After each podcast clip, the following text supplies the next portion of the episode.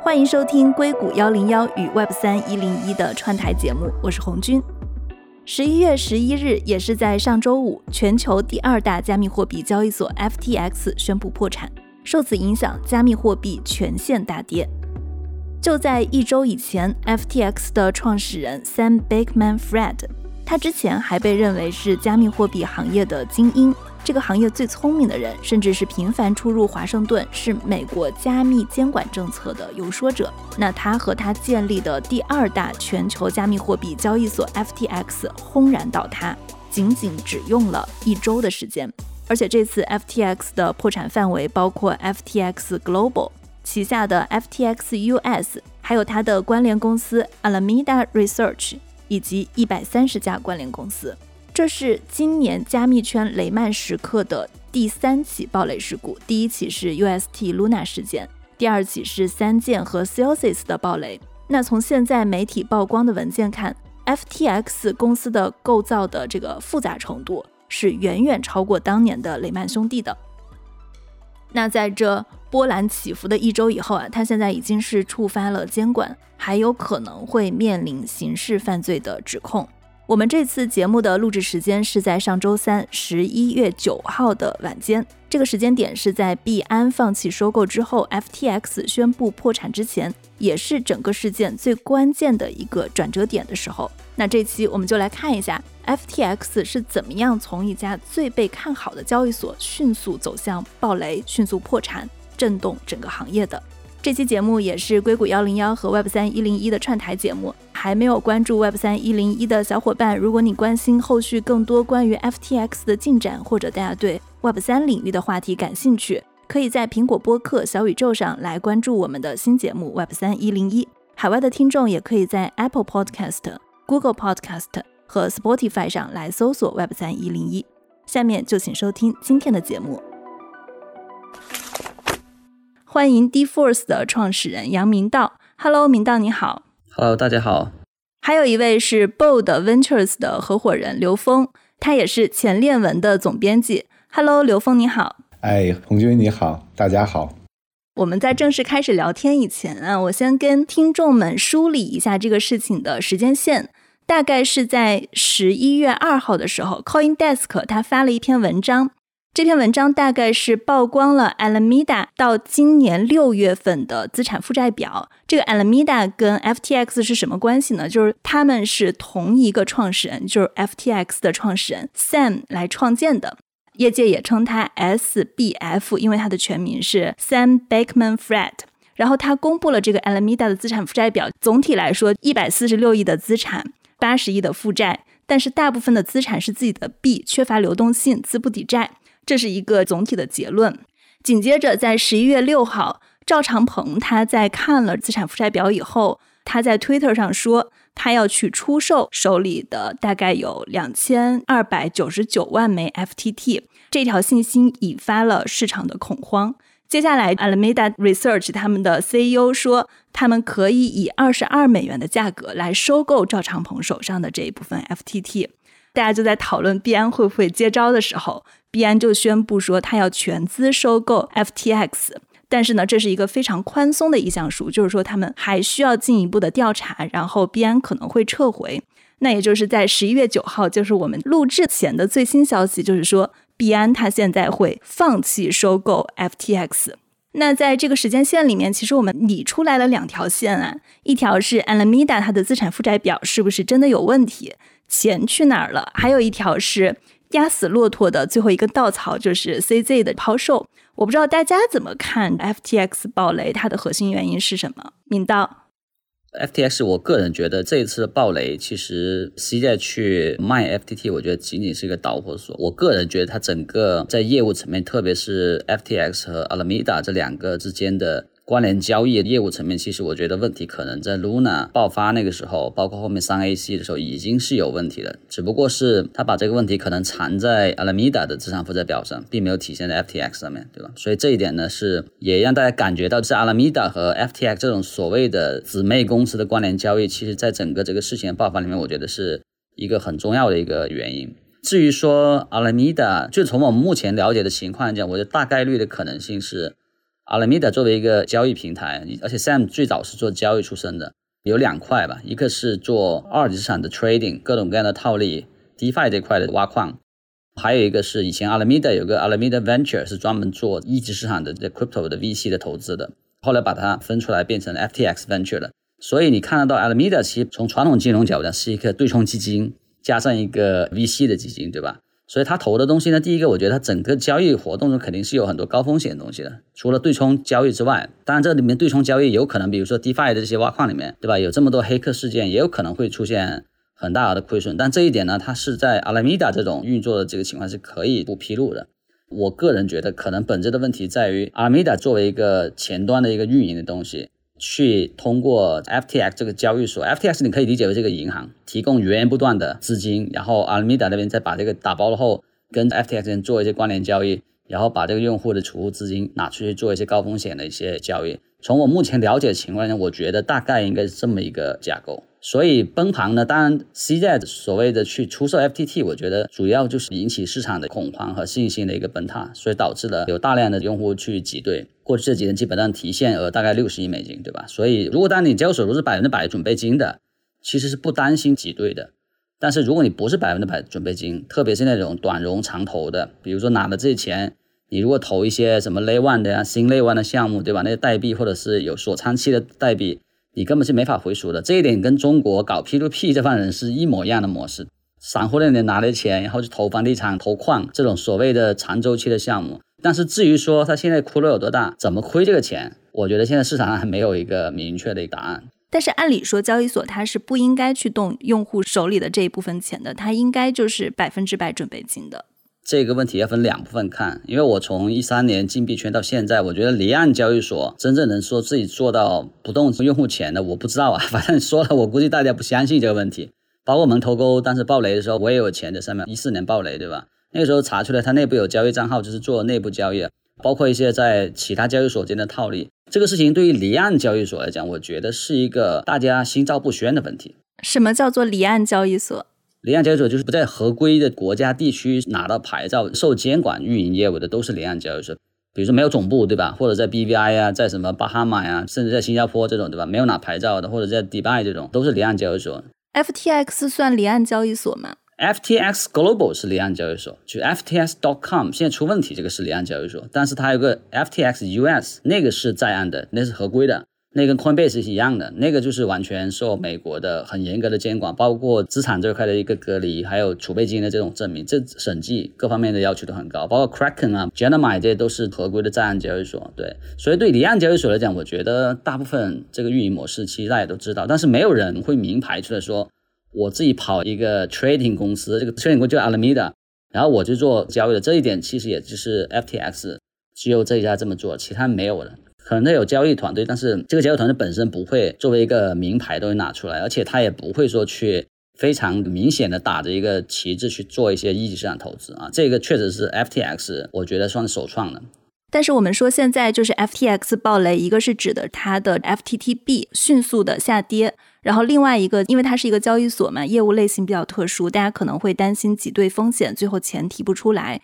那么这里大家指的其实是 FTX.com，就是你说的离岸交易所，而不是 FTX US。但是最终钱会不会传导到 FTX US，就美国的这个合规的交易所，也是不知道的，还是它是有隔离的？从目前来看的话，应该是不会传导的，因为第一个 FTX US 这个规模跟 dotcom 比差太多了，可能不一定能到十分之一。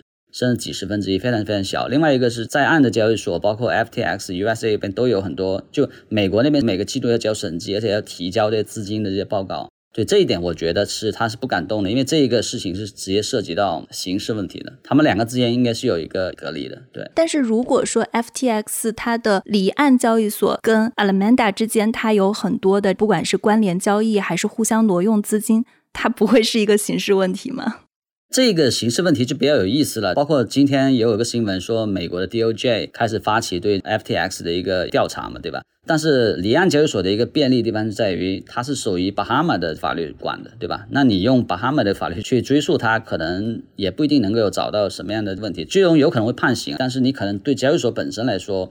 不一定能有太多处罚的效率。当然，像 B Max 就是 Arthur Hayes，当时不也被 DOJ 起诉了嘛，对吧？他也是离岸交易所，他也是在某个岛国注册的，对。但最终呢，他是认罪了，认罪之后交了罚金啊，现在也自由了，对吧？所以说，我觉得离岸交易所相对比在岸来讲。要更好的有套利的空间，这是为什么说很多交易所愿意去做离岸去做，但是也不等于说就能够完全逃离美国的长臂管辖。我觉得这可能是两个问题，就是说你有一定的便利，但是不一定能够完全逃离。我稍微澄清一下，我刚刚说的币安收购 FTX，其实我们也指的是币安在收购 FTX.com，就 FTX 离岸交易所，而不包括 FTX US 的这一部分。另外，其实你刚刚说美国司法部，它现在也是在调查这个 FTX。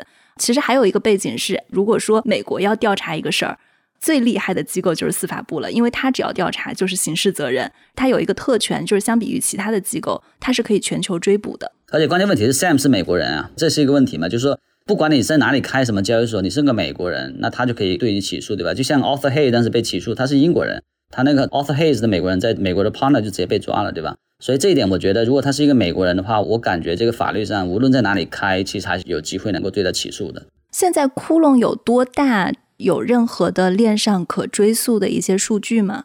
我觉得链上数据都是不完整的，因为第一个本身它的很多交易对手都是 off chain 的，都是链下的，对吧？然后另外呢，还有一个问题是，有很多数据其实没法做标签的。我觉得所有的链上数据能给你做标签的，都是想你去看到它标签，是我投了哪个项目呀，我买哪些币，对吧？某种程度，我觉得是一种为了方便市场的一个信息的传达。但大部分的这种大户，其实它是可以完全做到你没法追踪的，经常换地址。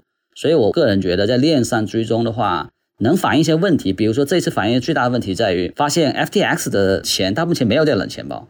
比如说，有人把这个钱包提完之后，他给的补充资金呢，不是来自冷钱包，可能是来自 Alameda 的各种关联交易。这就很明显，就是说，如果你不是通过冷钱包来的钱，你不通过你热钱包来的钱，而通过其他交易对手来的钱，意味着这个钱其实并没有在交易所里面，对吧？可能是被挪到其他去做其他套利交易的，对。所以这一点就我觉得是在在 FTX 这里面反映的特别明显。但你要看币安，币安其实很多资产是链上是能查到很多资产的，就它的冷钱包、热钱包都能追踪到。但 FTX 确实，我我发现这次它热钱包没钱了，并不是从冷钱包调钱。而是从来自于 Alameda 呀，还有其他各种各样交易所的这个币拿过来的，有可能是他在上面开的其他那种交易账号。这一点我觉得确实还是能有一定程度能够去了解他的一些资产问题，但是我觉得是没有一个完整的图案的。我们刚刚说到数据了，我稍微补充几个数据啊。我补充的这一部分数据，可能对我们最后来分析它对整个生态的影响也会非常的有帮助。刚刚在开头提到了 CoinDesk 的这份文件，我是看了一下这篇文章的原文，我把它整个的资产负债表大概的先跟听众梳理一下，而且这个时间点很有意思，十一月二号发的新闻，但是这份资产负债表的截止时间是在六月底，六月底的时间线大概应该是在 Luna UST 爆雷以后，我觉得这个时间点待会儿我们也可以再分析一下，只会重新评估这些资产的价值啊。当时他报出来的这份资产负债表是一百四十六亿的资产，三十六点六亿美元的未解锁的 FTT 和二十一点六亿美元的 FTT 的抵押品，所以我们来算一下，它这个 FTT 大概是有五十八点二亿美元。接下来是有三十三点七亿美元的加密货币。还有包括二点九二亿美元没有解锁的 Solana 和八点六三亿美元解锁的 Solana，大概是有十一点五五亿美元的 Solana，如果我没有算错的话。哦，对，还有四千一百万美元的 Solana 抵押品。因为 Sam 他其实是 Solana 的一个早期投资者，在这个一百四十六亿的资产里面，现金储备只有一点三四亿美元，这是它的资产端。然后负债端是八十亿，七十四亿的贷款。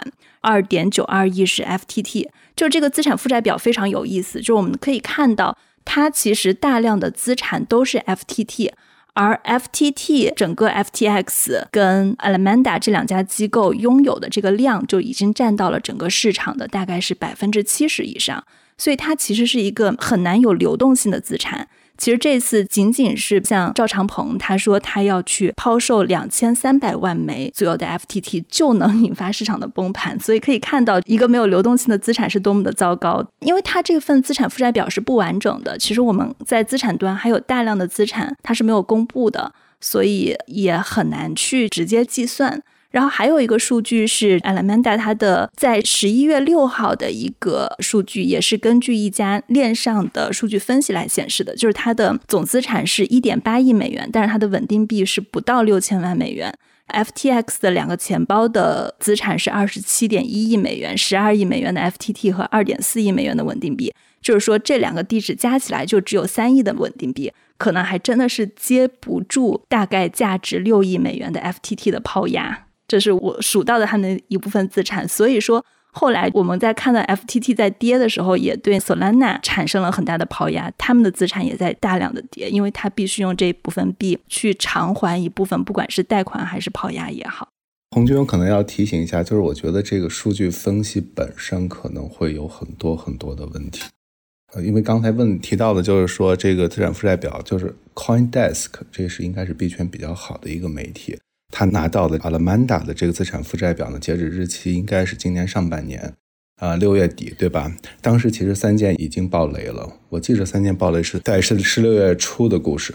另外一点呢，我觉得我们必须要非常清楚的知道，Alameda 和 FTX 其实是两个实体，尽管它们有关联，但是实际上在法律上它们是两个实体。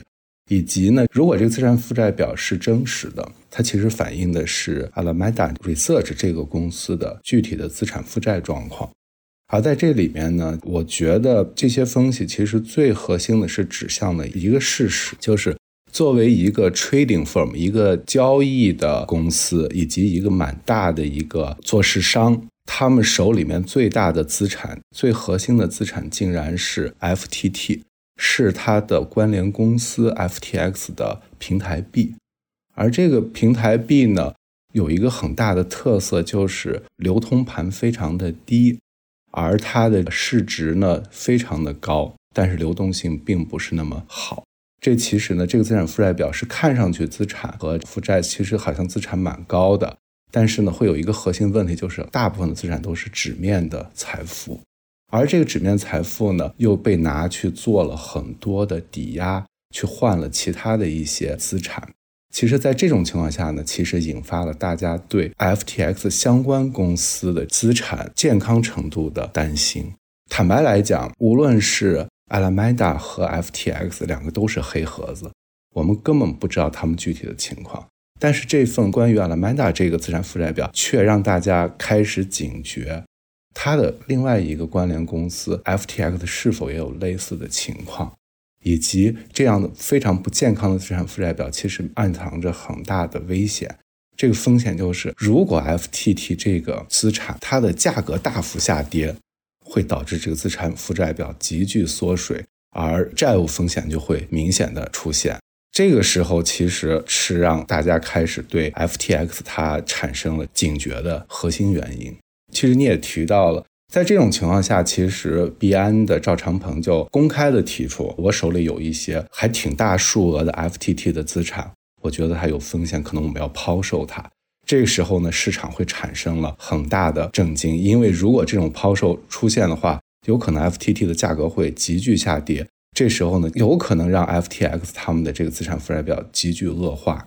这个时候其实会引发的是大家开始提币。而产生了刚才咱们讨论的那一系列后续的影响，这个是一个特别典型的一种形式，就像有点像纸牌屋一样的，大家都觉得他们好像不对劲，但是呢，也很难说明白究竟是哪里不对劲。结果呢，因为市场的恐慌引发了大家的提币，让最担心的情况发生了。原来。他们真的是没有那么多资金来兑付本来应该百分之百偿付的用户的资金，于是这个故事就真的变成了一场噩梦的开始。我觉得这个才是整个这个故事最让人唏嘘的地方。对，我觉得你分析的非常好。我刚刚念了很多它详细的数据啊，其实我觉得这个详细的数据它价值多少亿美元，我们刚刚也讨论了嘛，是六月份的数据。我觉得其实我们可以忘掉那些数据，因为这些数据的分析，甚至包括刚才我们提到的一些链上的数据，其实这些数据并不完整。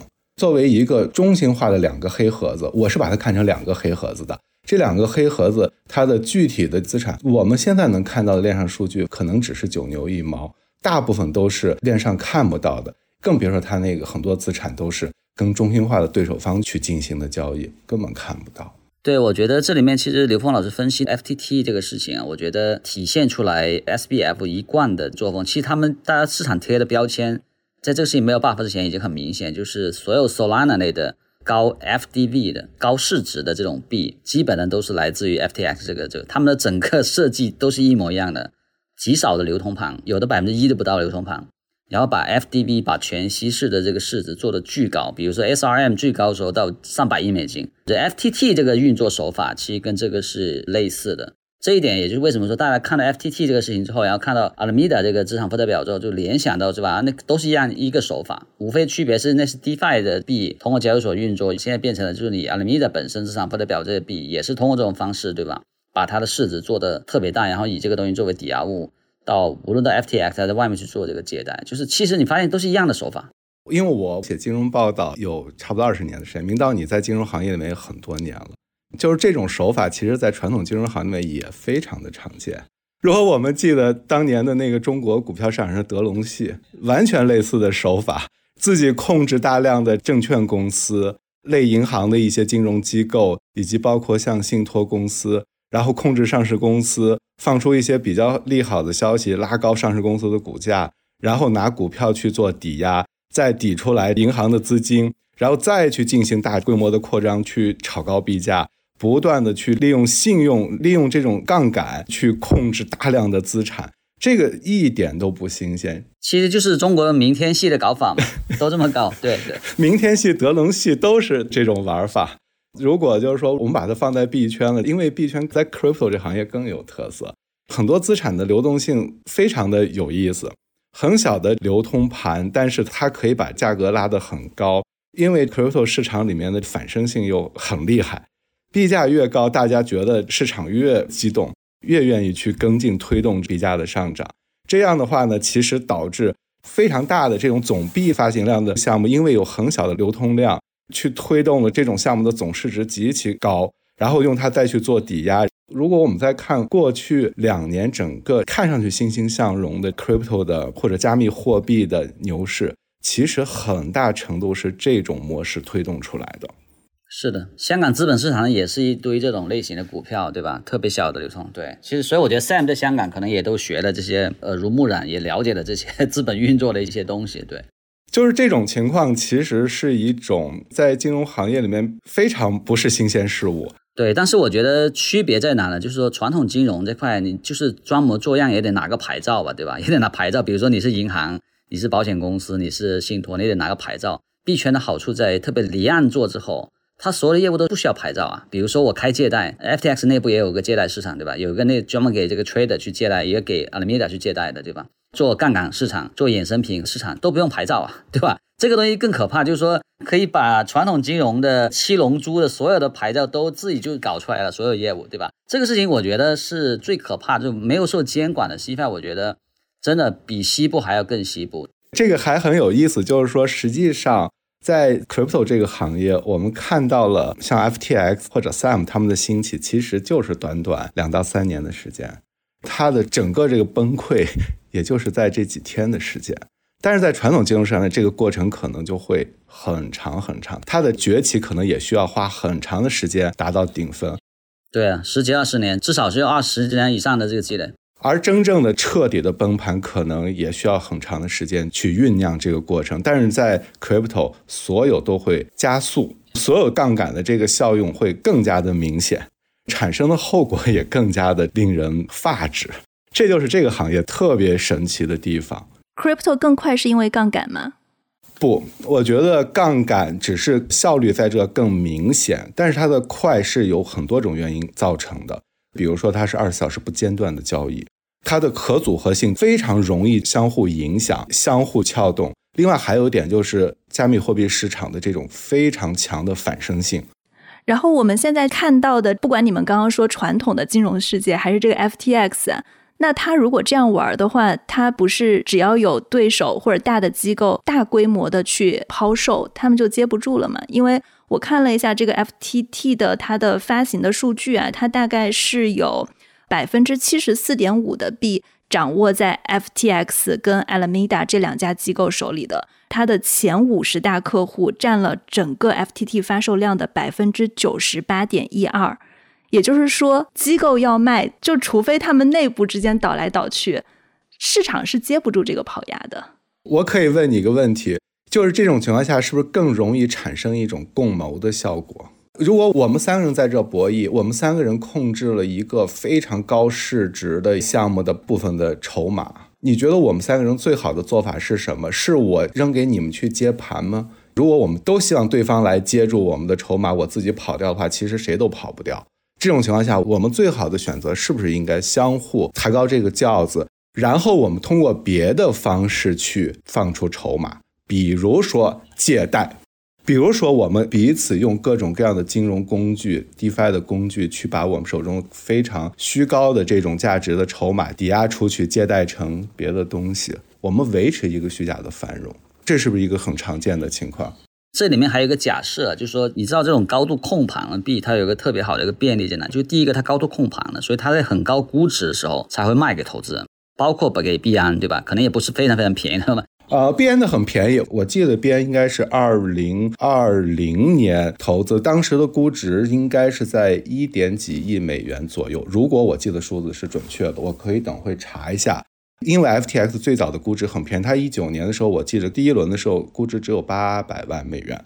然后呢，到币安是第一，就是币安是之后做的一轮融资，我的印象应该是在一亿多美元。现在九月份他们希望做的最后一轮融资，其实估值已经到三百二十亿了。其实这个估值已经很高了，所以币安其实已经非常挣钱了。但是实际上，这个问题就是，如果币安真的希望去解除风险，出售掉手中的 FTT 这些币的话，在公开市场上出售，其实对一个合谋的市场或者大家利益绑定的市场，这不是一个最佳的选择。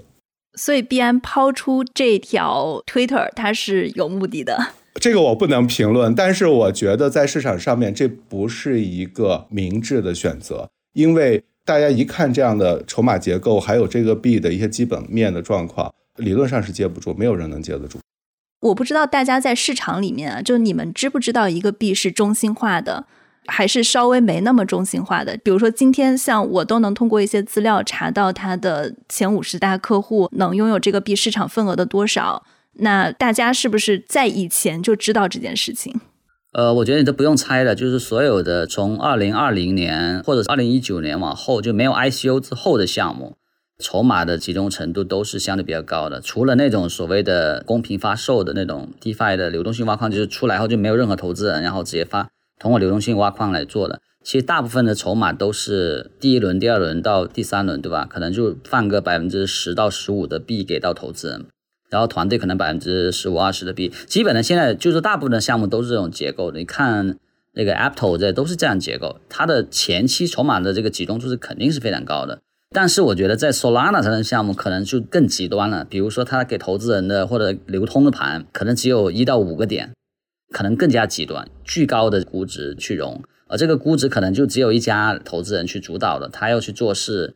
又给你上币，对吧？所以这里面其实我觉得整个这个设计来说，就会会有很多其他的这种操纵的空间了。其实，根据刚刚明道提到的，从二零一九年之后，二零二零年这些项目发出来的币，如果说他们都是一些币的程度比较集中，就是这种中心化的币，那也就是说，其实市场上任何一家机构想要去做一个大额的卖盘。可能绝大部分的机构都很难承受住这个跑压，就是 FTX，当然它有它很多不规范的地方在，但是如果我们把 FTX 换成其他的项目，可能也会爆雷。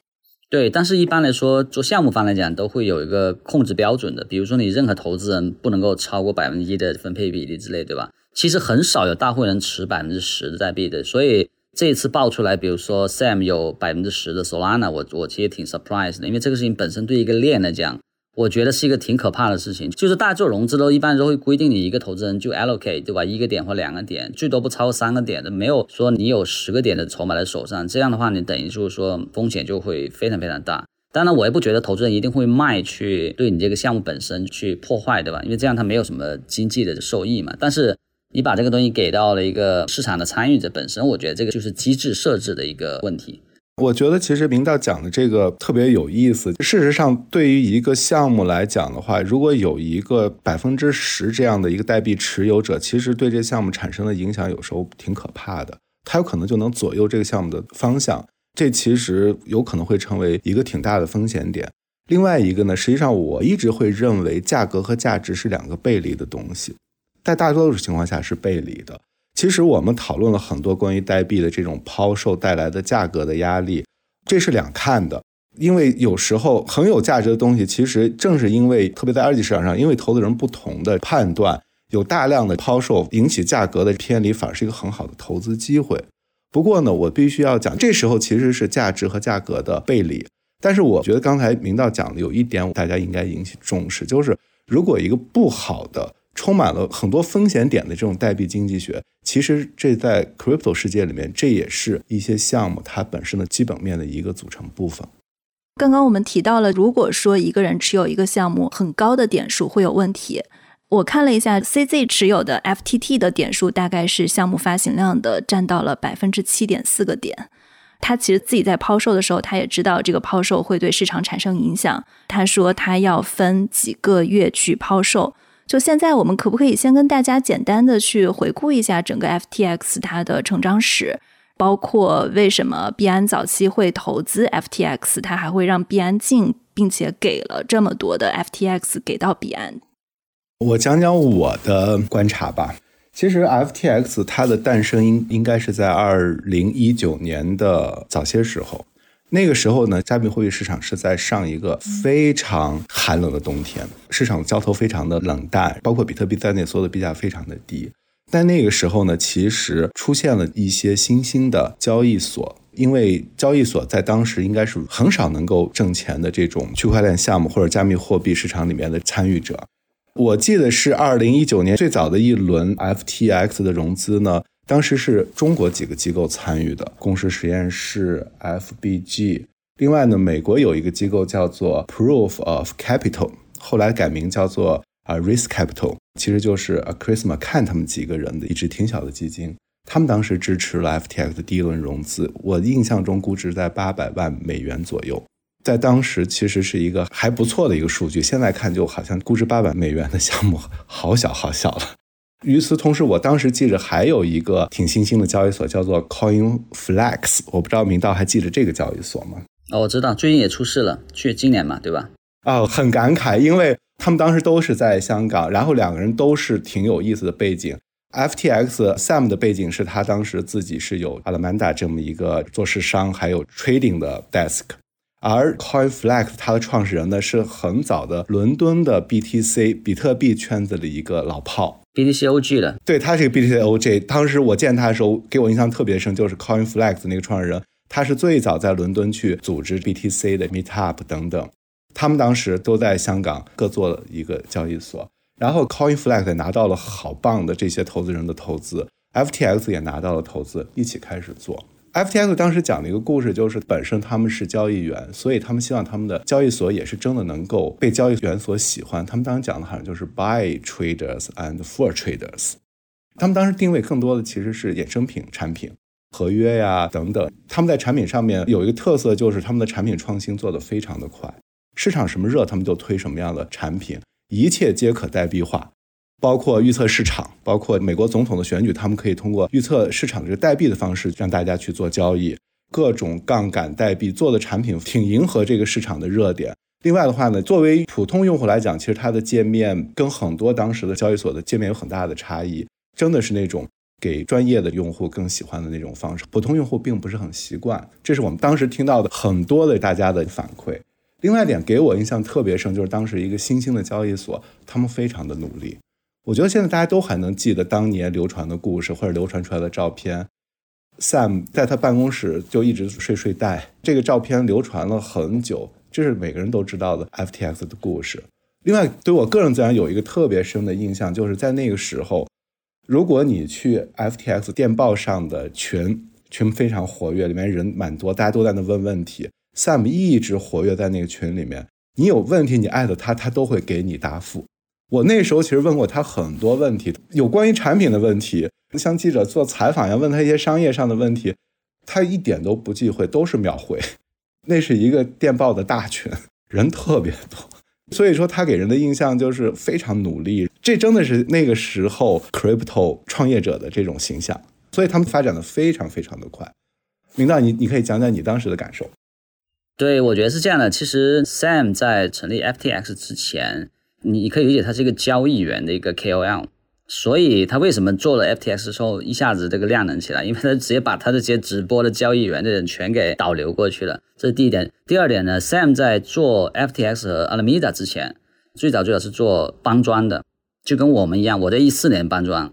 Arthur Hay 差不多，B Max 那创始人也是在一四一五年搬砖。搬砖什么概念呢？就是比如说我们搬砖是把美元、人民币、比特币做这个离岸站套利。然后 Sam 呢，我记得他应该在一七一八年那个时候，他做的是韩元的搬砖。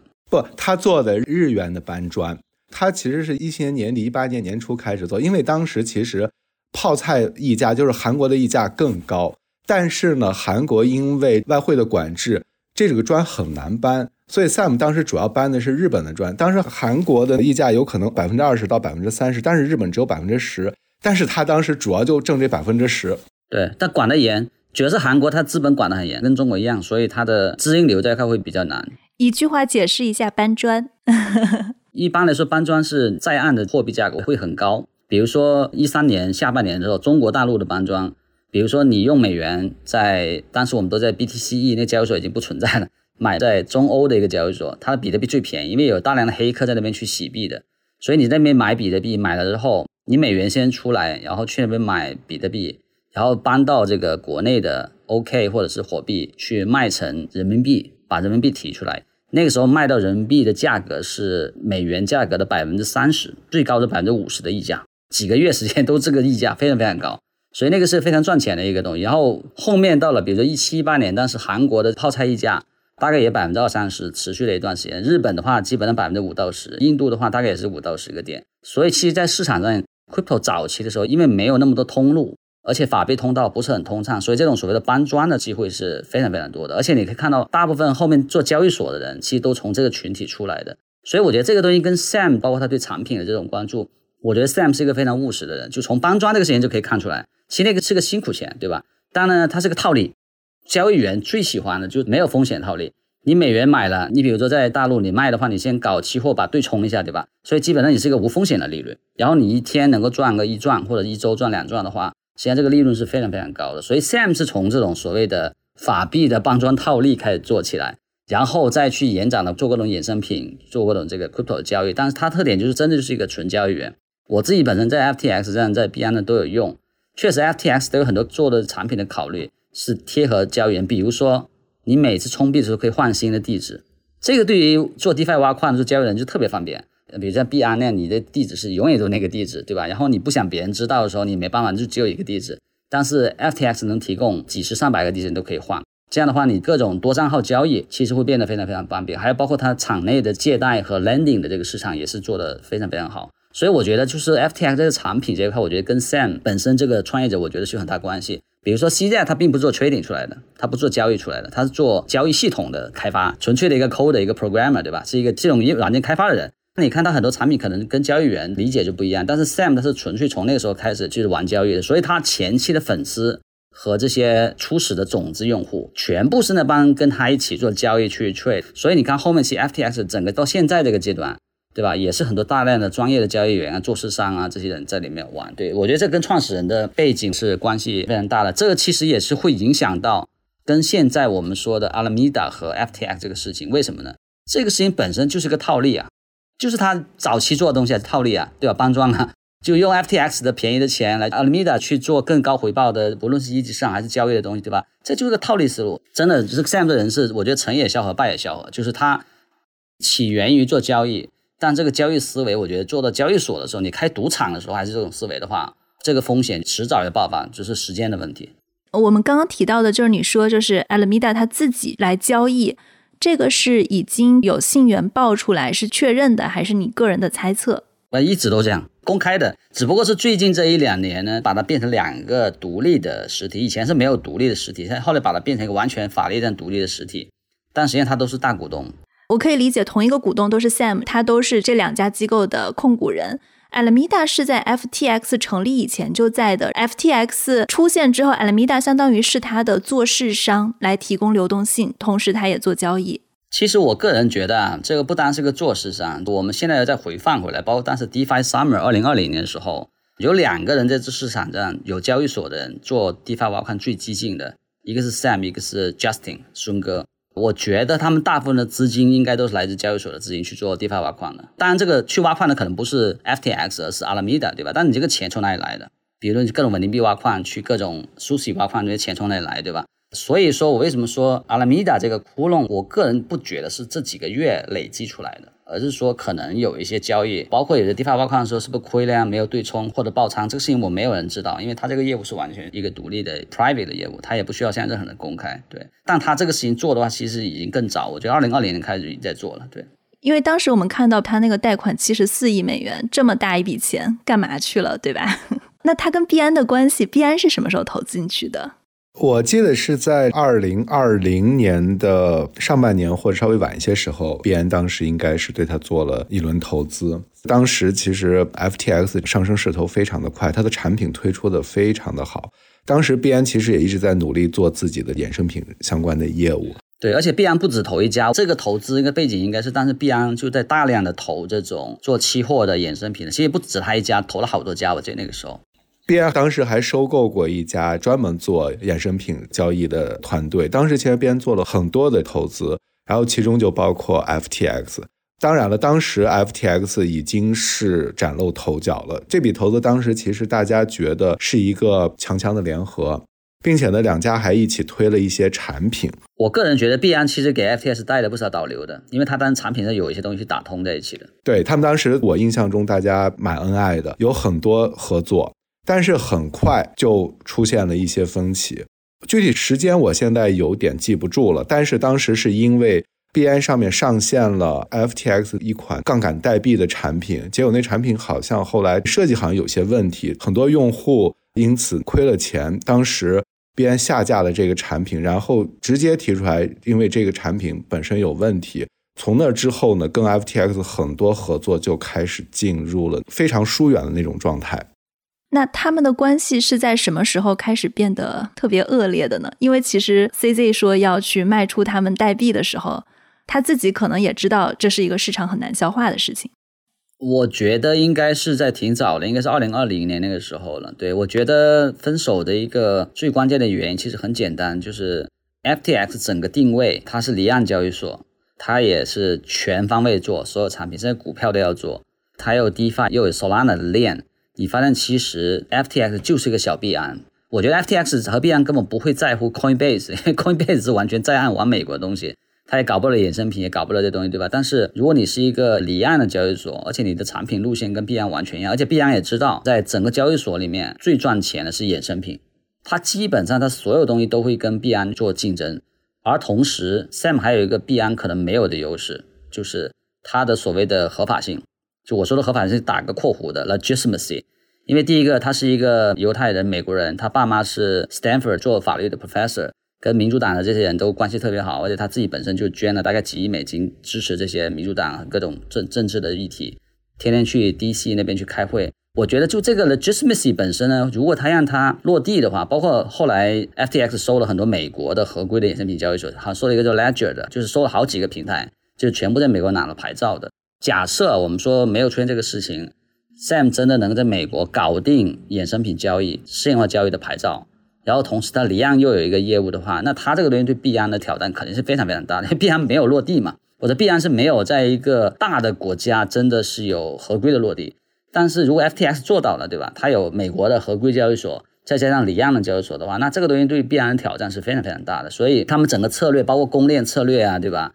而且 Sam 本身对金融和 trading 这块又这么了解，又受到华尔街的资本的一个吹捧，所以我感觉就这个威胁是从这一两年来说是在不断的往上走的。最后到这一步，我个人觉得是一个必然的。在最近还有一个新闻，其实上次我跟刘峰老师我们也讨论过，大概是在 FTX 这个事件的前夕，其实是有爆出来说是币安在给伊朗的用户来去提供交易的。我看币安他们自己也有一个非常长的一个回应，大概就是说他们会仔细去审核他们跟伊朗用户的这些关系，他们会屏蔽掉伊朗的用户，然后世界各地的伊朗的侨民还是可以用的。其实他这个很明显就是写给美国看的嘛，因为美国是对伊朗有制裁的。如果说这件事情是真的的话，那币安的这个事件就会往孟晚舟的方向走。包括赵长鹏，他其实本来也是加拿大人嘛，他可能也回不了加拿大了，对吧？这个事情其实还是很严重的，但我不知道他跟这次的事件有没有什么样的关系。很有意思啊！你发现这几个来回打，比如说 FTX 的财务报表被爆了，对吧？当然这很多渠道可以爆了，比如说他最近都在融资，这一年都在融资，有各种料可以给媒体报。但你发现那个节奏很有意思，对吧？呃，他的资产负债表被爆出来，然后币安这个事情又有人爆出来，对吧？就你感觉某种程度是不是后面有人在操持这个事情，对吧？这个我觉得这个可能性是是有的，就是在选择这个爆料的时间点和爆什么料上。你说跟伊朗这个交易本身，我倒不觉得说币安真的是觉得，如果说这是一个制裁的一个交易，我一定要去支持它。我个人没有觉得他们有这个动力做这个事情，因为本身你做交易所其实赚钱的东西很多，没有必要去服务一些。呃，没有，必安是在撇清跟伊朗的关系，他是一直在撇清的，就看得出来他还在讨好美国。我个人觉得，像这种东西，其实在 FTX 这种交易所里面也不是不存在的。比如说，很简单，大部分的中国交易所都把中国用户屏蔽了，但是 FTX 中国人还可以用啊，对吧？都在上面交易啊，对开户甚至还可以开户，对吧？就这个事情，我个人觉得是一种有选择的信息的披露。看起来确实像有人是有目的性的去释放一些信息，可能对币安甚至说对 FTX 本身的这个运营产生一些影响。我们要不要把这个时间线再拉长一点？就我们刚刚整体分析这件事情，都是在十一月份的这个时间点来开始分析的。其实我们再把时间拉长一点，像 Luna UST 事件跟三箭资本的暴雷事件，你们认为对 FTX 是不是有影响？我觉得是一定有关系的。就是现在大家对这个八十亿美金这个数到底是属于 liability，就是说属于资产的负债，还是属于流动性的缺口？觉得现在还没有明确的答案，这两个东西区别很大的。负债的话就资不抵债了，如果有八十亿美金，那这个事情就很麻烦，对吧？如果说像那个 Caroline 后来说他有一百亿美金没有在爆料的那个报表里面体现出来的，对吧？有一百亿美金的资产在表外的，但是如果说仅仅是一个八十亿美金流动性问题呢，那可能还有一些钱还是能回得来，对吧？有些资产能回得来，这个事情我们也不确定。但是我个人觉得。无论是资产负债八十亿美金，还是流动性问题，我觉得都不是短期积累出来的。可能这个事情是已经在 DeFi Summer 的时候已经开始了，就是二零二零年的时候已经开始了。当然，这里面比如说 USDT 和 Luna 三 A 系，肯定这个事情，我个人觉得啊，他们是一定有敞口在上面，导致了亏损。但是呢，这个亏损本身呢，可能没有反映在 FTX 上面，可能都是由 Alameda 去做交易的。这就为什么说 Sam 在最开始 Luna 爆雷的时候，他也出来澄清说他们没有 UST 的敞口，但他是代表 FTX 讲这个话，但不等于说 Alameda 没有这个敞口。所以我自己觉得，他这两个事情是一定是极度相关的，而且后面他花那么大代价去收 Voyager 还有 BlockFi。这个东西，我觉得这个收购，其实你从财务的角度讲很难解释，只能说这个收购另外一个潜在目的是为了不让这个事情暴雷之后对它本身有影响，等于是有点像不良资产重组，但这个不良重组不是一个财务层面去考虑，而是从自己的交易对手的风险的扩散上去考虑。然后他们把它收了之后，我个人觉得可能对他们本身流动性的风险实际上是加剧了的，所以这几个事情是绝对不可能分开的。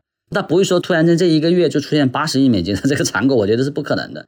一定是某一个地方已经不断的在积累亏损了，或者流动性的这个问题了，对吧？然后在这个点爆发出来，而三 A 系和 Luna 这个事情，我觉得肯定是这里面扮演非常大的一个角色。这个八十亿的信源是哪里？具体的信源是彭博社的报道，说是有消息人士讲这是 Sam 对外讲的一个信息，但他说的是八十亿美金的 shortage，所以这个 shortage 呢不一定是亏损的负债，有可能只是流动性短缺的头寸。是的，我相信这个市场呢，现在应该是有确切的数字了，因为很简单，他找过 OK、Coinbase、币安，对吧？这些人都要看他的 check、他的 D D、他的 book 的，所以我个人觉得市场传的一些数据肯定不是说特别离谱的，肯定是有一定可信度的，因为这市场五六家都看过他的报表了，对吧？大家知道什么情况，并且我觉得还需要指出的一点就是，因为从 Luna 的暴雷到后面三件的暴雷。引发了整个加密货币市场的去杠杆或者是去风险资产的这种完全进入这种趋势里面，其实对像无论是 Alameda 也好，还是 FTX 也好，他们用杠杆去扩张的业务，必然是一种挤压式的攻击。如果我们现在市场是在二零二零年后半年或者二零二一年这种状况，是一个大家在一片狂欢中的状况，其实这些窟窿都能被盖住，因为它进入了一个去风险、去杠杆的大的趋势下，所有的窟窿都会露出来，所以他们的影响是巨大的。对，而且还有一个很重要的问题就是。整个这个帝国里面，FTX 以前是个现金流，现在这个现金流整个交易量其实从去年到现在下降百分之九十，交易量等于是完全没有的一个健康现金流了。再加上去杠杆的问题，我觉得这两个东西加在一起的话，叠加了这种压力会非常非常大。为什么去杠杆会给他压力？比如说他去杠杆，他需要以前投的一些长期项目，他就要还款了。就在三 A 系这个事情引发之后，其实有个很大的问题在于，大家都想把贷款先收回来再说。我看你这个人能不能撑得下去，所以说所有的人都把 loan 全给收回来，对吧？所以这一点其实对于套利交易，本来你做套利交易，你就要放五倍、十倍杠杆，你才有可能能赚到你那个稍微稳定一点的收益。但是你最后你可能就没有杠杆了，它收益率肯定会有很大的一个下降。另外就是，如果它真的是有一些资金配置到一些长期的一些投资标的的话。加上市场价格下跌，其实我觉得去杠杆的这个，我觉得是一个非常痛苦的。当时觉得很奇怪，三 A 系这个事情出了之后，竟然 FTX、Alameda 没有受影响，这个事情基本是不可想象的。因为 Alameda 这些市场的三大做市商啊，你总得跟别人有交易对手的关系的。你交易对手死了这么多，你都没有问题，这个东西我觉得是非常不合常理的，你知道吧？但好处在于什么呢？为什么三 A 系爆了？为什么 FTX 那时候没爆呢？这就是 FTX 我前面讲的它的模式比三 A 系更厉害的地方在于。它有资金端啊，它有银行啊，三 A 系没有银行啊，三 A 系只是说向别人借钱，别人扣你的钱的时候你得还钱，但是它有交易所这个银行啊，储户往里面放钱，所以它能腾挪的空间还是比三 A 系要大，但是呢，它也不可能是有无限的，对吧？如果它这个洞到了这个位置，它可能就包不住了。其实我说实在，如果没有这些东西导致的话，可能它说不定央着央着，可能也能过去。这个事情确实也有很多偶然性和必然性的一个结合，我觉得。就像刚才明道讲的，实际上这种风险一直在这里。当这个市场进入下行的周期，并且进入一个去杠杆周期里面的话，其实它的资金压力非常大。这个时候呢，如果我们回头再去重新回顾被爆出来的所谓的 Alameda 的财务报表，突然发现它现在最核心的一些重要的资产都是由一种非常高估值的纸面有价值的代币在撑着。这个代币的价格就非常的重要。当这个代币的价格迅速下跌，它的整个的就会产生很大的连锁反应。这也就导致大家为什么这么恐慌，觉得如果有人在市场上大量的抛售 FTT，导致价格下跌，有可能引发整个 FTX 资产流动性的困境，引发了用户大量的提币，反而真正的造成了它的资金或者说它的这个现金流的问题。所以所有的事情就开始应验了。这才是这个事情发生的真正的过程。而且，其实大家现在发现一个最关键的问题，在于过去 DeFi 出现的类似于 FTT 这种情况，其实不是一次了。Venus 也是一样，对吧？有一个低流通币的 Oracle 操纵，价格被抬得很高，几亿美金的资产套走。还有一个很关键的一个是 Luna 本身不就这种模式吗？对吧？我觉得 FTT 现在看起来就是一个 Off Chain 的 Luna。没有在链上的 Luna，其实它跟 Luna 是一模一样的模式，本质上是一样的，对吧？你用抵押物来不断的提高这个你的价值，所有的这些东西都是同样的模式。说到底，杠杆的产生都是因为用泡沫资产去做扩张，这种过程中其实会让这个杠杆放大。一些金融危机其实都是这样产生的。所以我看见赵长朋友在他的 Twitter 上说这个事情的教训是什么？他说了两点，第一个是。不要用你自己创建的代币来作为抵押品。第二点是不要借贷，不要太过于高效的去使用资本，而要有大量的资本储备。跟大家说的这个也比较相像啊。我不知道你们在这件事情中还有没有什么其他的感受，或者你们觉得可以总结的东西。对，我觉得他这个可能是专门针对像 CFI 这种机构，但是如果你是一个 DeFi 的话。纯链上透明的，对吧？你允许你的代币做抵押物，然后有足够的流动性去清算、控制这个量，我觉得这个不是个问题。但我觉得西在这个观点是非常类似于巴菲特的观点，极度保守。我觉得这是做交易所，我觉得是一个特别好的特质，就是极度保守。巴菲特不是不用杠杆，他从来不用那种说你可以随时把我的钱 call back 的杠杆，他从来不用这种东西。而且他有大量的资本储备，长期趴的四百亿美金。市场恐慌的时候出现极端性情况，他能够去抄底，能够去应付他的保险公司的这些赔付。所以我觉得现在这点讲的，我觉得特别对。如果你是做交易所的，交易所是等于开银行啊，做金融机构啊，对吧？保守是最关键的，你不要自己下场直接去做交易啊，各种玩杠杆。如果你这样做的话，第一个，我觉得你的场内的交易员跟你竞争不过，你能够有所有的交易员的账号的信息，所有的仓位信息，你如果你下场去做交易的话，对吧？你再加杠杆的话，这个事情本身我觉得就没有人可以跟你玩得过。同样的，我觉得习惯于去使用高效资本的人，在币圈是很难扛过一两个周期的，因为币圈的波动太大了。大到就是说，如果你有任何的超过一倍的杠杆，最近这两天跌了百分之四十，ETH 对吧？其实哪怕做简单的杠杆，如果你没有做任何的对冲的话，或者说你的杠杆是一个短融残配那种的话，大概率就会出问题。毕竟我的 C 在跟 Sam 最大的一个区别是，他经历的周期更长，他应该是一四年就进圈了，经历过几个周期，也知道币圈的这个险恶。我觉得这个建议确实是一个很中肯的一个建议。但是为什么这个建议其实大家一直都知道，然后也知道高杠杆很危险，还是就是有人不停的去使用高杠杆，不停的用资金去贷出更多的资金，用自己的泡沫资产去置换更多的好资产？对，如果是交易员出来的，大家这种赌狗的这种心态就特别明显嘛，对吧？我觉得这一点如果克制不了这种冲动的话，是挺大问题的。就是做交易员出来的人都会有这种问题。我在一三年、一四年当时也做很多衍生品交易，后来就不做了，因为觉得那玩意儿就是睡不着觉，不做任何杠杆。所以我是感觉啊，就是都是被周期教训过来的。经过几个周期之后，你就知道你玩期货、玩这些仓位、玩这些杠杆，你的风险在哪里。这个确实需要一定的经验去积累。我觉得特别有意思，就是无论是人生的哲理、做事的哲理，就这么多，但是大家。往往在很多时候就会忘掉这些东西。如果不是今天因为发生了这么多事情，我们重新再看赵长鹏写的这几句话，其实都是非常简单的道理。我们觉得好像很受用。可是如果现在是在一年多前，在一个疯狂的状况，如果你把这句话拿出来，肯定很多人会说多傻呀！为什么不更高效的利用资本？为什么不加杠杆？为什么不利用这个能够利用的各种手段不断的扩张？我有时候会想，就是说，我觉得其实这就是历史为什么会不断的重现的根本原因。包括很多的教训，最后都没有变成经验。当年蒙头沟也有很类似的问题，他动用了客户的资金。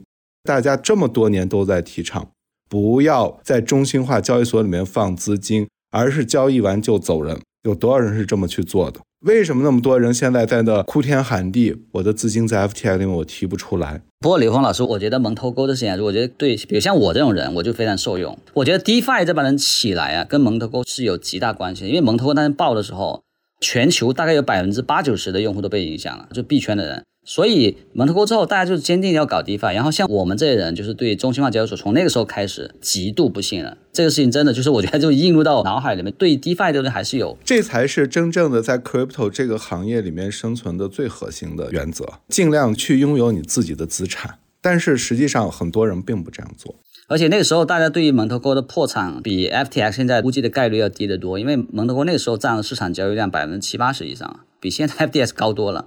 我确认一下，门头沟你们说的就是那个日本的交易所，对，MT 告示。刚刚你们在说 lessons 的时候，我觉得有一个特别有意思的点啊，这些都是常识，但是这些是现在我们在熊市里面的常识。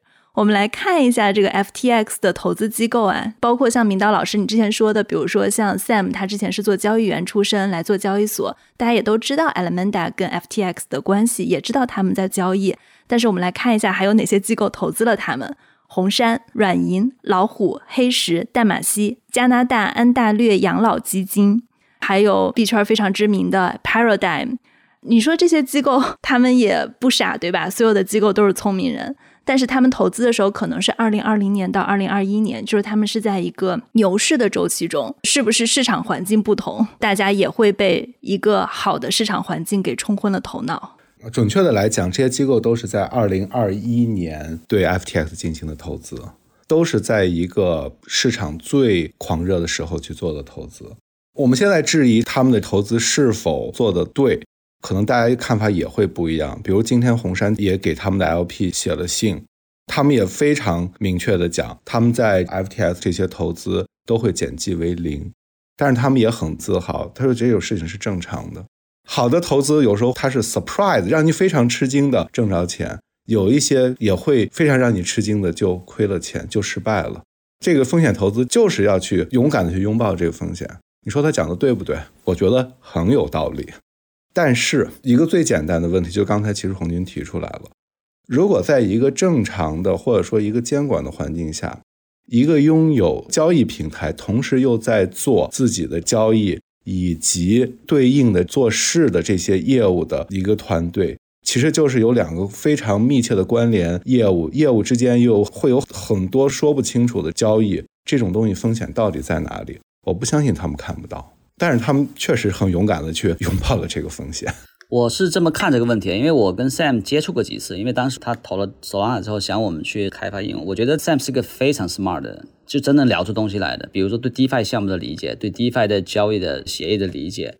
对交易本身的理解，本身我们这些东西都做过嘛。这种 smart 的这种程度的话，我觉得是它吸引这些机构的一个很重要的一个原因。第一个，它也是 professional trader 出来，对吧？专业做交易的人出来的。第二点，其实在整个离岸交易所这个赛道，你可选的选手是不多的。大家都知道，交易所是一定是最赚钱的。那你能投谁？投币安还有谁？我觉得 Sam 第一个，他又是美国人，有这个 legitimacy，然后又 smart，又年轻，家庭背景又有政治的这 connection。就是他是一个 perfect candidate。我要站在红杉角度，Tiger 的角度，我也一样觉得这个是一个 perfect candidate。而且他对外交流没有任何问题，对吧？就是一个地道的美国人，而且他往合规走，将来可能又上市，我觉得就是一个非常 perfect 的人。然后对 DeFi 对交易了解很深，对吧？当然这里面其实当时他跟币安结下梁子，也有一个猜测，就是他当时二零二零年的时候，其实是在后面破坏币安的融资，币安同时也在融资，也想找一些像 t m a s t 啊这种大的机构去投，对吧？听说是他们在后面可能有一些操作，对。但是我讲的意思是说，我是非常理解为什么这么多投资机构愿意去赌散，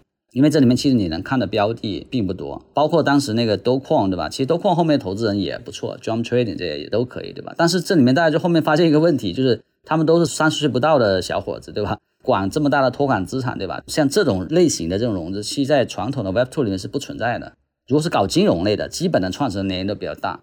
他得知道怎么去托管资产，另外是本身就合规的，对吧？你也不存在说需要靠你对创始人的 integrity 和你的成熟和经验去做一个判断。但是在 crypto 里面，这个事情现在看起来，我觉得反而现在是一个很大风险点。但是我非常理解这么多机构投它，我觉得确实在那个时间点看的话也是非常合理的。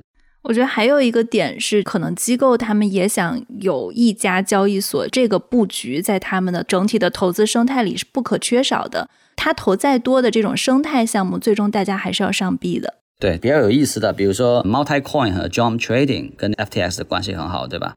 我的 Solana 公链他们都过来支持，然后 FTX 上币，对吧？你发现没有？就有点像中国的 在资本的运作上，从一级到二级到上币，这多么可怕呀！这最后就变成了一个资本利用 Crypto 这个市场的不间断交易、无监管的这个特性。最后导致了全变成了一个资本来主导的垃圾资产生产工厂，再通过交易所这个渠道去进行倾销，这是一个多可怕的事情！这确实是非常可怕的。但这个周期里面确实看到这个迹象特别明显，就是 FTX 跟资本的配合、跟项目的配合、跟公链的配合，对吧？这个事情看得非常非常明显。我还有一个问题就是 FTX，你刚刚提到它可能是要上市的，它的上市你指的是？传统的，比如说像 Coinbase 的这种在纳斯达克的上市，还是说，比如说它发了 FTTB，它就算上市了？不，它现在是两条腿嘛。第一条腿是 FTT，不是 FTX US 发的。嗯，它是 FTX.com。对，FTX.com 的币，所以上市是 FTX US，加上它在美国收的几个其他这个衍生品交易的，比如说 Ledger 这几个合并在一起，可能将来是那个东西。像 Coinbase 像打这种股权上市的市场，然后你同时又有一个国际那块的币的东西，对吧？所以只要是能做到这点的话，其实比 Coinbase 要强很多。红杉他发的那个公告，他是说他把他二点一三五亿美元的投资现在是暂时减记到零了嘛？他投的是哪个部分呢？他投的是 US 还是整体的？我记得是两边都有，他两边都融过资，但至于说他到底股权跟币怎么去转换这个东西就不知道了。他有可能按比例，或者是有的没币的就纯股权的，对。但是我记得他们两边都融过资的，因为他其实减记到零的话，如果他两边都有的话，我只是一个猜测啊，不知道这个是不是一个信号，是觉得 ftx dot com 也会传导到 FTX US 这边。现在看起来是这样，最后不是传言必然要收的时候，一定要把 FTX US 放进来吗？我觉得 FTX 现在 US 我觉得就是一个纯牌照价值，其实它业务价值我觉得也没有了，因为这个事情出现之后，我不觉得它有业务上有什么价值，甚至可能牌照都没有价值，有可能美国的这个起诉一来的话，可能说明的牌照都会把它全拿掉。其实哪个都可能都归零，都没有太多意义。那现在这件事情的影响怎么样呢？当然，Solana 可能是一个重灾区，其他的呢？或者我们也可以聊一下整个 Solana 跟 Solana 生态。Solana 的影响其实已经体现出来了。从前天暴雷的时候，Alameda 就把 Solana 流动性都撤掉，就是 Solana 直接 TVL 从九亿多美金跌到了五亿美金，上面的 DeFi 有的跌百分之五六十的，就很明显。大家知道，FTX 是 Solana 生态的一个最重要的桥，就所有的跨链资产基本都通过那边去走的。所以 FTX 一关的话，等于就是说进入到 Solana 的一个生态的桥和流动性这块就会急剧的下跌。虽然它也有去中心化的桥，但这一点的话没有 FTX 那么方便。包括 Solana 最早的时候，我记得我们当时跟 Sam 谈的时候，我觉得他就是总设计师。比如说把 Solana 变成一个什么去中心化的 Nasdaq，做这种 Order Book 的交易。Order Book 交易这个东西本来就是 Sam 提出来的一个概念，所以我觉得 Solana 的核心团队它也不是搞交易出来的，他们是搞芯片出来的，搞硬件的。后来去做了一个公链，对吧？所以其实整个 Solana 现在它整个叙事，我觉得都要全变。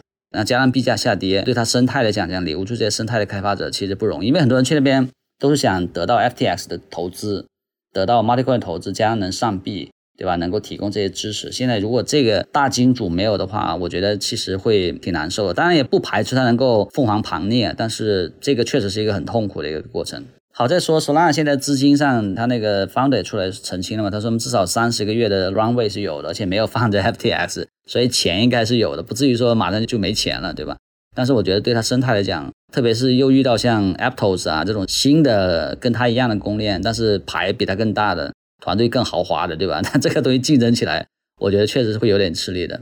Solana 生态现在有哪些比较典型的明星项目，就可能会受到影响的？Step N，但 Step N 我不觉得会有影响。比如说 Solan 这种做 Landing 的，呃，Step N 没有关系很小，因为索拉纳上所有的民营项目其实都是 FTX 扶持的，包括 Serum，它最大的其实它的核心的去中心化交易所，以及 Mongo 这样的衍生品市场，以及一些借贷协议，这些其实核心都是 FTX 和他的伙伴们支持的。当年是一融接融，现在是一损接损的。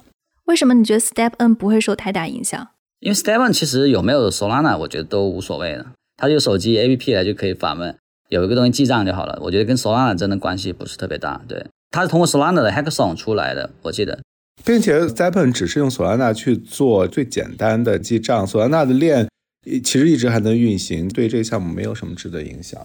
反而是 DeFi 的影响最大，因为 DeFi 要流动性嘛，要这些资产，所以你没有这资产流动性。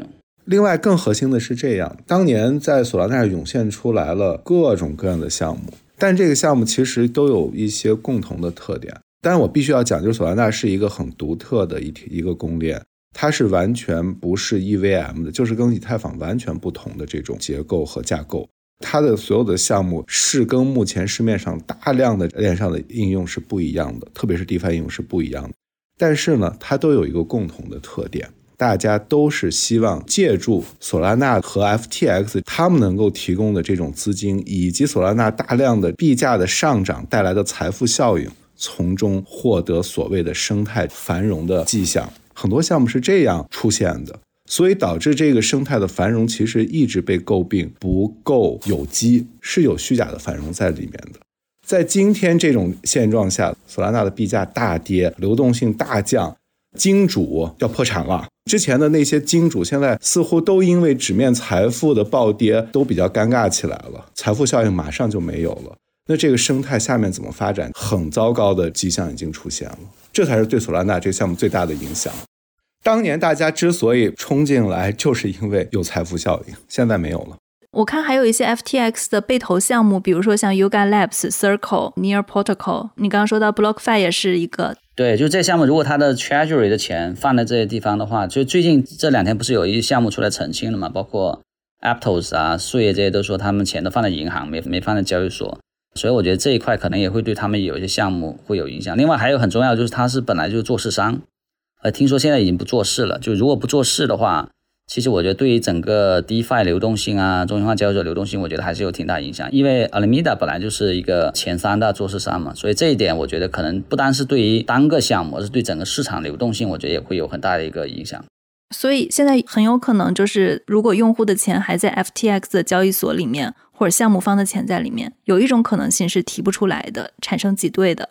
对，但是如果现在这个事情再过两天，如果他破产清算的话，那就走蒙头沟的路子了，就更麻烦了，肯定取不回来百分之百的，百分之二十还多少，那就可能到最后看这个资产负债表情况了。但是我感觉这个情况不是很妙，现在必然又退出了嘛，所以我觉得最后真能进来去拯救的人，看起来是没有人能救得了的。而且他这个窟窿，不要说八十亿美金，如果有三十亿美金，我觉得很吃惊了，对吧？就真的是亏损的话，八十亿美金是怎么亏的？这个没想明白。那你们觉得会对传统的金融机构或者风险投资机构产生影响吗？就比如说我们刚刚提到了一系列投资 FTX 的投资者，Sam 他自己也是 Robinhood 的第三大股东。我看 Robinhood 今天是大概跌了百分之十三左右。我觉得在上一轮周期的时候，其实也出现过同样的情况。大家欣欣然的看到市场的高涨，很多传统的机构就冲了进来，然后随着市场下跌产生的风险，因此就交了很多学费。这是上轮已经出现过的事情，现在又一次重演了这样的状况。我可以想象，在未来一段时间里面。有一些传统的机构，特别是对这个市场不了解的机构，他们可能会被震惊到，停止探索的脚步，这是必然的。因为其实这个事件也反映出来，在 crypto 世界里面的风险真的是很高的。还有一个很大的影响是，可以预见，因为这个事件会引发监管机构对 crypto 市场更加的重视。我今天好像看到一个报道，我觉得写的特别有意思，应该是财富写的。他说：“实际上，现在在整个加密货币市场崩溃的情况下，最大的赢家有可能是美国的监管机构。实际上，原来一直是一种对抗和博弈的过程。对 crypto 核心的圈层来讲，更希望这个市场拥有更大的自由度，而监管机构会更希望能够给这个市场增加更多的所谓监管的这个枷锁。很多人会讲，这样的监管会对这个市场的创新产生极大的影响。”原来一直是对抗，但是呢，现在因为像 FTX 这样的崩溃，会导致对大量的，特别是散户投资人产生极大的伤害。这对各种监管机构来讲都是一个很好的机会，需要对这个市场提出自己的监管的权利。在这种情况下，其实可以预见，大家一定会看到，在未来有更多的监管措施出来。这样的话呢，对传统很多机构进入这个市场，其实也会产生很大的影响。当然，我是觉得，如果更长远的来看呢，有效的、更能够理解这个市场的监管，特别是对于中心化相关的这种金融服务，一定是会有帮助的。但是前提就是监管机构一定要理解这个市场，理解为什么发生这样的情况，从根本上去遏制一些问题，而不是为了监管而监管。对这个市场的影响，在这方面应该会非常的显著。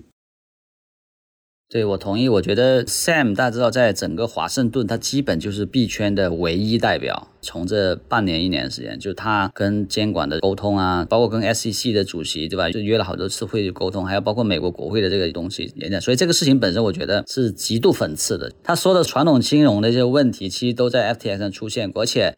你在公然在国会上去做了这么多听证会，对吧？然后又出了这个问题，我个人觉得在基本的 CFI 的不监管是基本的不可能。到底这个监管的范围是不是扩大到 DFI，对吧？会有一些空间，但是我觉得基本的 CFI 是肯定要被监管的。其实对红杉他们还好，因为我看了一下它的整个占它的 AUM，第一个基金应该就三个点左右，第二个基金大概也就一个点，我觉得对他们的回报没有什么影响。但最大的影响在于，不单他们出问题，你知道吧？前面的暴雷的三 A 系，还有 Luna 也有些传统机构进来，然后包括国内的那个贝宝，贝宝也是有一堆什么 Temasek 有好也好几个基金进来的。其实这些传统的基金，我的将来对 Crypto 的资产还看不看？因为有的合伙人一上任投了这个项目就出现这个问题，包括我们说加拿大那个什么退休基金，对吧？也是很惨，投了好几个项目都出现问题。而这个亏不是说你还剩点钱，是全亏光，全归零。所以我觉得对这些养老金，它是个 teacher，是一个教师的养老金。不过他们还好，他们一直踩雷。我印象中，他们不仅踩 crypto 的雷，别的雷踩的也不少，也都踩，对吧？对，这互联网的也雷踩不少。具体我忘了，但是我记得上一次 crypto 的借贷那个平台，他们就亏了一个多亿美元。当时一个做传统 PE 的朋友就跟我讲说：“别担心，他们这个雷踩的比这多多了。”哦，我知道，Celsius 是吧？对对对对。哦，是 Celsius，OK。而且他们钱也估计这个项目亏点钱不在乎。但是我觉得确实会对于金融机构、传统金融进入这个市场，我觉得会产生挺大的影响的。对，不过长远看，我觉得这是好事儿，真的大家得有敬畏心，大家别想着这个市场就是进来扔点钱然后就套钱的，不是这么回事儿。所以这个周期基本上高调的玩家就剩下 Michael Strategy 那个谁了，就剩一个人了，其他都已经挂掉了。这轮周期起来的，我是觉得其实这个更响的警钟是，我们在过去这个周期里面看到了大量这种资本抱团。做局，用项目工厂的方式来做项目，然后呢，拥有交易所的上币的平台或上币的渠道，拉高币价向散户倾销代币，或者自己用纸面极其贵的资产去做再融资，或者是高杠杆去扩张这种模式。我真的非常希望通过这样一个暴雷事件，让这样的模式彻底终结。我们重新回到就 crypto 到底要做什么这个问题上面，crypto 不是这样来挣钱的。我甚至觉得 ICO 时代比这个时候都要更好。说实在话，我觉得更公平。在早期的 ICO 市场上，其实是公平并且更透明，充满了那种原教旨主义的精神。而随着过去这几年的项目工厂或者是资本驱动的造富效应，其实让这个行业充满了非常垃圾和肮脏和罪恶的东西。这是希望这个暴雷事件真正的能够净化这个行业。但是当时 ICO 的时候也有很多问题啊，只是说我们说整个行业在变得越来越糟。那是 ICO 的后期，因为 ICO 本身的话，让大家突然看到原来融资可以这么简单，所以也引发了很多希望暴富、希望从中套利的一些人进入了这个市场，所以把很多本身还不错的一些方式，把它用到了极致。这样的话，其实产生了很大的这种负面影响。那在节目的最后，因为我们刚刚其实说了很多的 lessons，然后说了很多这个市场的问题，大家可不可以每个人用一到两句话来总结一下这个事件给大家带来的一些经验教训是什么？我们要谨记的一些规律是什么？每个人用一两句话总结一下。我觉得经验教训就是，FTX 应该是这个 cycle，就是这一个周期熊市的一个 closing 了，终章了。我希望是终章，因为从暴雷的顺序和这个体量讲，我觉得应该是一个终章了。对，刘峰老师提那特别对，就是得保持一个敬畏。因为我在这个圈子的时间也挺长了，一直从一三年到现在，在市场上反正是各种挑头、各种高调、各种搞事的人，基本上都。活不过两个周期啊，这个特别明显，这也是 crypto 市场我觉得比较有有吸引力的地方，就有总有一个神秘的力量去惩罚 这些人，你知道吧？我也不知道这个力量从哪里来的，somehow，无论你硬分叉的呀，或者像骗子，就我觉得总有一种方式能去治你。这个是我觉得每个从业者确实应该对这个市场要保持敬畏。另外是作为一个自由市场来讲，我觉得我们作为从业者最好还是能够坚守下来。因为如果我们不坚守下来的话，好的传统是留不下来的。然后新人进来又有一些新的骗局、新的这个玩法，对这个市场有产生很大负面影响。所以我觉得留下来的人还是希望能够保持自律吧。如果我们自己不自律，那就只有等监管来强权，通过他律的方式来去纠正。现在就是很明显，大家自律不够，所以他必须要外部介入来去做强监管。这个真的是一个平衡。当然，在技术上，我觉得抗审查这个事情是肯定要坚守的。但是如果我说，我们一直都是把西部这种精神发挥到极致，就绝对的自由主义。那这个事情，我觉得在监管的碰撞上，肯定会大家都很难有很好的一个落地。其实我们应该重新记住一句话，就是要重回常识。因为在这个周期里面，给我最大的感悟就是，我们曾经怀疑过的很多神奇的东西，充满了这种神奇力量的这种赚钱途径，最后都被证明是有问题的。所以我们一定要重回常识。另外一个呢，我觉得我们应该重回初心。Crypto 这个世界真的不仅仅是为了挣钱的。最初一群对 Crypto 世界探索的人，他们其实是希望用密码学的方式去保护每个人基本自由的权益。这是一个对自由的追求的引发，从而推动出来、发展出来的一个全新的市场。我们应该重回初心，去思考 Crypto 这个市场究竟是为了什么。另外一点呢，我觉得我们一定要怀有信心。所有这些东西的暴雷，它只是证明了。做不正当的行为，最终还是会受到应有的惩罚。所以，我们更应该相信，这背后其实是有很多自由市场在左右的力量。我们要相信自由市场它本身的这种真实的价值。我觉得这是我的一些 take away。好的，谢谢两位。刚刚明道你说到，你希望 FTX 这个事件是加密货币圈的雷曼世界三部曲爆雷的最后一个终章。但是，我想你指的这个终章，应该是指特别大规模的事件。可是这个事件接下来会不会引发更多的连锁效应？多米诺骨牌会不会一层一层的倒？在它的这个事件里的影响还没有开始扩散开，可能还会有一个漫长的接下来机构倒闭啊，包括整个加密货币的熊市它可能还会蔓延。也就是刘峰老师说的，可能市场会去惩罚那些不合规矩或者想要挣快钱的人。好的，那这就是我们今天的节目了。谢谢明道，谢谢刘峰。好的，谢谢，感谢。那今天我们所有的聊天都不构成任何的投资建议，投资有风险，入市需谨慎。D Y O R，Do your own research。